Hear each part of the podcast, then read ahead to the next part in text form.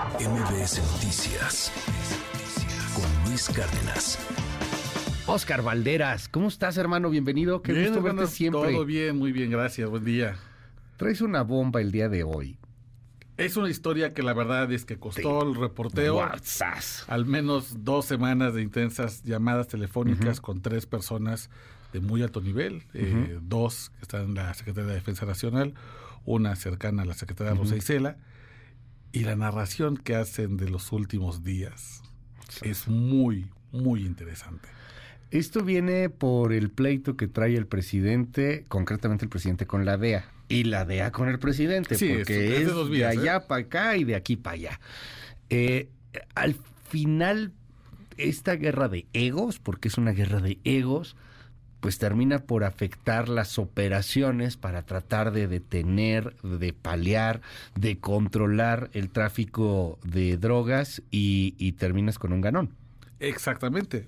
Fíjate que cuando empieza todo este pleito, que se desata el 30 de enero, cuando vienen las, las prim- primeras publicaciones que ah, sobre el presunto financiamiento ilegal de las campañas del presidente, pues evidentemente se rompe la relación con la DEA, ¿no? Hay, hay una ruptura. Eh, Siempre, siempre fue una relación frágil desde que inició el sexenio, y que acordamos que el presidente nomás llegó a Palacio Nacional y regresó a casa a los agentes de la DEA. Desde entonces se ha tratado de recomponer una relación bastante tirante que no había tenido un punto tan bajo como cuando detienen al general Salvador Cienfuegos. Pero lo de finales de enero y y esta, este el último reportaje de New York Times rompe por completo la relación entre el gobierno de México y el de la DEA. Pero sucede en un momento clave, querido Luis. Estas tres personas me comentan que tenían ya ubicados a, Nem- a Nemesio Segura Cervantes el Mencho y su grupo de guardaespaldas. Estaban muy cerca de ejecutar una acción de operación relámpago con información que tenían privilegiada de Estados Unidos, pero fíjate, dos componentes, también de la Policía Federal Australiana y de la Policía Nacional de Panamá. Entre estas tres policías habían ya logrado coincidir en que tenían más o menos ubicado al líder del Cártel Jalisco Nueva Generación, iban ya tras él, ya había incluso una sensación de que se iba a concretar el arresto. Viene la ruptura con la DEA. Haz de cuenta que les apagan las luces al gobierno mexicano, que depende de mucha información extranjera. Sí, claro. Y al parecer, la mejor oportunidad que tenían en ese sexenio para detener al Mencho se acaba de terminar. pudieron haber detenido al Mencho. De ese tamaño es la ruptura. O sea, fue eh, la bronca en el peor momento posible. A lo mejor ahorita pudiéramos estar hablando de otro tema, no de la bronca entre el presidente y el New York Times y la DEA y quien filtra, sino de que a lo mejor se habría dado un golpe brutal al crimen organizado en este país con el cártel que creo, corrígeme por favor, Oscar, pero el que más está creciendo, ¿no? El de mayor El crecimiento. de mayor crecimiento de en este sexenio fue, fue ese, el del Mencho. De acuerdo con las últimas estimaciones de la Defensa Nacional, el cártel Jalisco Nueva Generación tiene presencia en 28 de las 32 entidades federativas y en aproximadamente, bueno, a través de brokers, pero más o menos presencia entre 50 y, y 90 países. Ok. Sí, es una, Sí. es una bestia lo que estamos hablando. Y de acuerdo con esas fuentes, dos de ellos los conozco desde hace años, sé perfectamente la solidez de su información. Estaban muy cerca de tenerlo. Parece había, había incluso un ánimo festivo en- entre el gabinete de seguridad porque creían que además el golpe podía ocurrir antes de este 1 de marzo, coincidente con las elecciones, con, No, las, bueno, con las con la campañas. campaña. Exacto. Entonces era un, era un gran. Regalazo para Claudia Sheinbaum iba a No, ser. Bueno, bueno, en moñito A y ver, celofán. Y además Que desactivaba. ya no diga perdón. Y desactivaba además el, el, el argumento de la oposición de que la estrategia abrazos no balazos no estaba funcionando. Con un golpe de ese tamaño, tendrían que replantear el discurso que iban a dar sobre la supuesta ineficiencia o sí ineficiencia de la estrategia de seguridad del gobierno. Por todos lados esto iba a ser un bombazo pero pues se acabó la cooperación con la DEA, se ha frenado la relación con Estados Unidos, prácticamente la información que necesitaba el gobierno mexicano para actuar, para corroborar, para no cometer un error, porque estos son quirúrgicos, sí, claro. Si no se hace con información precisa, esto puede salir muy mal. Pues se acabó, se apagó la luz y hay un hombre que ha sido beneficiado por todo este relajo entre el New York Times y la DEA, el presidente. Ahí hay un ganador. Nación Criminal con Oscar Valderas. En septiembre de 2023, después de la sorpresiva extradición a Estados Unidos de Ovidio Guzmán, en el Gabinete de Seguridad del gobierno mexicano había un excelente humor. Uno de los hombres más buscados había sido entregado exitosamente a sus juzgadores y la racha de extradiciones se dirigía hacia un nuevo objetivo prioritario. El criminal de mayor peso en los últimos años estaba marcado como el próximo e inminente gran arresto, el Mencho. MBS Noticias conversó con tres funcionarios de alto nivel en la Secretaría de Seguridad y Protección Ciudadana y la Defensa Nacional. El trío coincide en que para otoño del año pasado, el Aparato Nacional de Inteligencia Criminal tenía ubicado al líder del cártel Jalisco Nueva Generación. Incluso pronosticaban que el Mencho caería en algún momento entre el inicio de 2024 y este 1 de marzo, la fecha de arranque de las campañas electorales. Dos escenarios estaban listos para ejecutarse, un plan A y un plan B alimentados por información proveniente de Estados Unidos y sorprendentemente también de la Policía Federal Australiana y de la Policía Nacional de Panamá. El momento era perfecto, narran las fuentes de este reportero. El Mencho enfrenta actualmente una revuelta en las filas de su tropa, lo que ha debilitado su liderazgo. Su estado de salud sigue siendo un factor que le ha restado poder y en los últimos meses ha perdido más de seis operadores financieros internacionales, incluyendo uno muy poderoso en la India. Había más incentivos para acelerar esa caída en el plazo planeado que la oposición perdiera el argumento de que la estrategia abrazos no balazos es un fracaso y que el arresto ayudara a la campaña presidencial de Morena para presumir un golpe duro a la delincuencia. Y claro, fortalecer la relación con la DEA, que a principios de sexenio se inconformó con el presidente López Obrador por la expulsión de sus agentes del país, e incluso el retiro de un avión King Air de doble turbina que se estacionaba en los hangares oficiales del aeropuerto de Toluca, pero ocupado desde 1990 por la agencia antidrogas.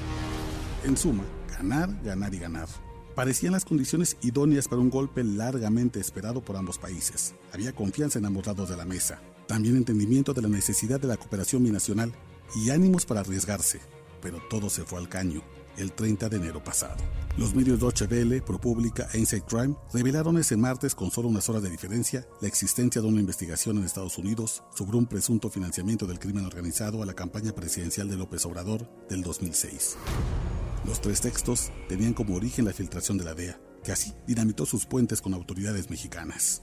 Y es que el reclamo del gobierno mexicano se hizo sentir con fuerza, especialmente porque los documentos enviados a periodistas reconocían que no había evidencia suficiente para comprobar algún delito. El presidente López Obrador dio la orden de detener cualquier cooperación con la DEA, a la que acusó de querer intervenir en las elecciones presidenciales de este año. La frágil relación se rompió justo en los días en que crecía la confianza de arrestar pronto y juntos al Mencho. Solo unos días después, dos congresistas republicanos cercanos al otra vez aspirante a presidente Donald Trump presentaron una iniciativa para obligar al Pentágono a informar cada 90 días al Congreso estadounidense sobre los esfuerzos para capturar o incluso matar en suelo mexicano a los líderes del cártel Jalisco Nueva Generación. El mensaje fue interpretado en Palacio Nacional como un desafío abierto.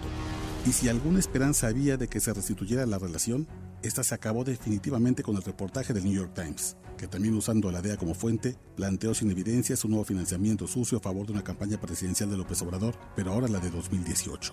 Esta vez, el enojo del tabasqueño también apuntó al presidente Joe Biden. La información ha dejado de fluir.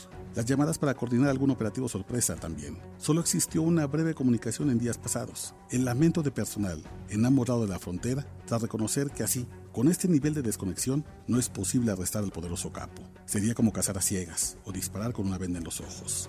Así que, en este enredo de filtraciones, acusaciones y desencuentros, hay un claro ganador, el hombre que otra vez no es posible atrapar. Son las 9 con 37 minutos. Imagínate a, a, tus fuentes, Oscar, o sea, todas estas personas clavadísimas en que estamos a nada de agarrar al mencho y de pronto prender la mañanera y pues ver qué trono. O sea, ver que el asunto de la DEA se está complicando más, que hay una bronca ahí con el New York Times, que, que empieza así un desastre. ¿Qué cosa? Sí, a ver, yo cuando me dicen, oye, quiero hablar contigo, quiero platicar, uh -huh. tenemos una relación, uh -huh. no necesariamente de amistad, pero sí una relación. Sí, sí, sí, ¿no? Pues como de fuente, periodista uh -huh. con fuente. Eh, creo que nunca había escuchado tanto enojo, tanta frustra frustración, yo creo que es la palabra. Frustración, ¿no? O sea, estuvimos sí, cerca. No es un tema personal, evidentemente, ellos hacen su trabajo, pero sí sintieron que un interés político, algo que evidentemente mueve a la DEA, que la DEA siempre ha hecho política, especialmente en América Sí, Latina, claro. pues se arruina un trabajo de meses Porque además, pues no, no es únicamente, ah, ya ubicamos nuestro objetivo prioritario y lánzate 100 policías por él, ¿no? O sea, hay que hacer un trabajo brutal, inteligencia, con todos los riesgos que conlleva poder atrapar a alguien de, de esa importancia, pues porque hay que minimizar riesgos a civiles, porque hay que identificar cuáles son los posibles escapes, eh, las consecuencias incluso económicas. Hay mucha gente que si hay caos eh, después de una detención de alto nivel, puede incluso retirar capitales y sacar su inversión del país. Es decir, no es una cosa sencilla. Hay que trabajar muchísimo, se trabaja por meses, incluso... Eh, cuando, por ejemplo, la Marina estaba muy cerca de Ovidio Guzmán, estuvieron a metros de él mucho antes de la del segundo culiacanazo y lo dejaban ir, porque evaluaban que un paso en falso no era el momento exacto, acelerarte podía generar incluso mayores daños que que beneficios. claro. Y en este caso esperaron, esperaron, esperaron. Ya había incluso la promesa de que se iba a dar el, el este, la ubicación. Evidentemente esa ubicación no me la compartieron a mí, me dijeron, pero ya la teníamos. Sí, claro. Teníamos con claridad por dónde, por dónde iba a ser el asunto. Eh, y ya estábamos, estábamos ahí medio casi, casi con, con los zapatos ya este, listos, listos puestos. Y exacto, me imagino, sí, me, imagino la reacción de ver la mañanera decir, esto se acabó. Se acabó, se fue el caño, el esfuerzo, ya no hay más, no hay más por hacer. Y bueno, por ahora, pues lo que me decían es no, no, no, no podemos continuar así, pues evidentemente veremos la manera de no desperdiciar tanto trabajo, tantos datos recabados a través de inteligencia criminal, pero bueno, así sin cooperación es tanto como tratar de cazar un tigre a ciegas. Y bueno, así será. Oscar, te seguimos en tus redes, ¿cuáles son? Muchas gracias, hermano, en ex arroba Oscar Balmen.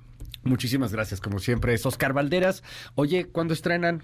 La siguiente semana ya debe estar. Ahora sí, no, ¿verdad? Yo prometo y son tiempos electorales, ¿cómo se ve? Sí, no, no, no, se ve que esperaron tanto. La siguiente semana ahora sí ya, o sea, el siguiente ya en marzo ya, está. Arrancamos con el primer episodio. Territorio Rojo, segunda, temporada. Es correcto, el video podcast exclusivo de MBS, donde revisamos los perfiles de los líderes criminales más importantes del pasado eh, los de la primera temporada los abuelos del crimen organizado y esta van a ser los fundadores de los cárteles que hoy siguen manejando el país. En lo que inicia la segunda temporada, si no ha visto la primera, entre en YouTube y ahí escriba Territorio Rojo.